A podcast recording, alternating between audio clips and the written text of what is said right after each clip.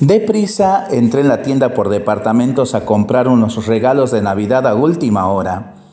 Miré a mi alrededor toda la gente que allí había y me molesté un poco. Estaré aquí una eternidad con tanto que tengo que hacer, pensé.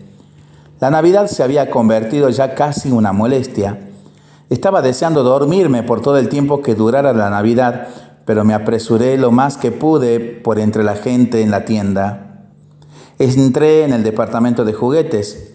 Otra vez más me encontré murmurando para mí misma sobre los precios de aquellos juguetes. Me pregunté si mis nietos jugarían realmente con ellos. De pronto me encontré en la sección de muñecas. En una esquina me encontré un niño como de cinco años sosteniendo una preciosa muñeca. Estaba tocándole el cabello y la sostenía muy tiernamente. No me pude aguantar. Me quedé mirándolo fijamente y preguntándome para quién sería la muñeca que sostenía, cuando de pronto se le acercó una mujer a la cual él llamó tía. El niño le preguntó, ¿estás segura que no tengo dinero suficiente? Y la mujer le contestó con tono impaciente, tú sabes que no tienes suficiente dinero para comprarla. La mujer le dijo al niño que se quedara allí donde estaba mientras ella buscaba otras cosas que le faltaban. El niño continuó sosteniendo la muñeca. Después de un ratito me le acerqué y le pregunté al niño para quién era la muñeca. Él me contestó, esta muñeca es la que mi hermanita deseaba con tanto anhelo para Navidad. Ella estaba seguro que Santa Claus se la iba a traer. Yo le dije que lo más seguro era que Santa Claus se lo traería. Pero él me contestó, no, Santa no puede ir a donde mi hermanita está. Yo le tengo que dar la muñeca a mi mamá para que ella se la lleve a mi hermanita. Yo le pregunté dónde estaba su hermana. El niño, con una cara muy triste, me contestó, ella se ha ido con Jesús. Mi papá dice que mamá se va a ir con ella también. Mi corazón casi deja de latir. Volví a mirar al niño una y otra vez. Él continuó, le dije a papá que le dijera a mamá que no se fuera todavía. Le dije que le dijera a ella que esperara un poco hasta que yo regresara de la tienda.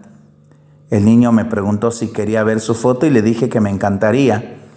Entonces él sacó unas fotografías que tenía en su bolsillo y que había tomado al frente de la tienda y me dijo, le dije a papá que le llevara estas fotos a mi mamá para que ella nunca se olvide de mí.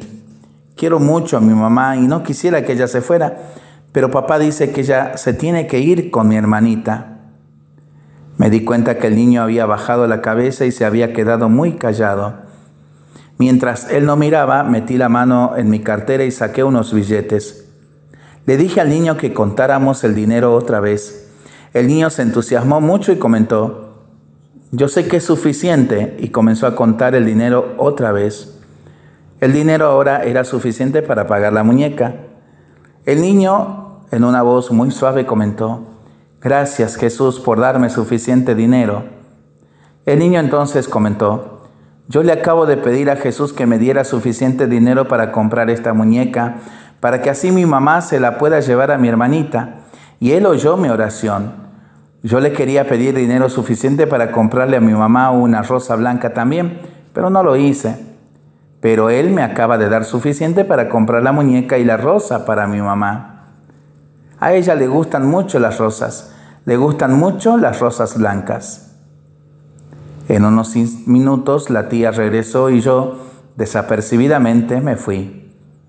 Mientras terminaba mis compras con un espíritu muy diferente al que tenía al comenzar las compras, no podía dejar de pensar en el niño Seguí pensando en una historia que había leído en el periódico unos días antes acerca de un accidente causado por un conductor ebrio, el cual había provocado un accidente donde había perecido una niñita y su mamá estaba en estado de gravedad. Me di cuenta de inmediato que este niño pertenecía a esa familia. Dos días más tarde leí en el periódico que la mujer del accidente había muerto. No me podía quitar de la mente al niño. Más tarde ese día fui y compré un ramo de rosas blancas y las llevé a la funeraria donde estaba el cuerpo de la mujer. Y allí estaba la mujer del periódico con una rosa blanca en su mano, una hermosa muñeca y la foto del niño en la tienda. Me fui llorando. Mi vida había cambiado para siempre. El amor de aquel niño por su madre y su hermana era enorme. En un segundo, un conductor ebrio le había destrozado la vida en pedazos a aquel niño. Conmovedora historia para pensarlo y para rezarlo en familia y entre amigos, ¿no? Mientras lo hacemos, pedimos al Señor su bendición, le seguimos pidiendo por nuestras intenciones y nosotros responsablemente nos cuidamos y nos comprometemos a ser verdaderos instrumentos de paz. Que el Señor nos bendiga en el nombre del Padre, del Hijo y del Espíritu Santo. Amén.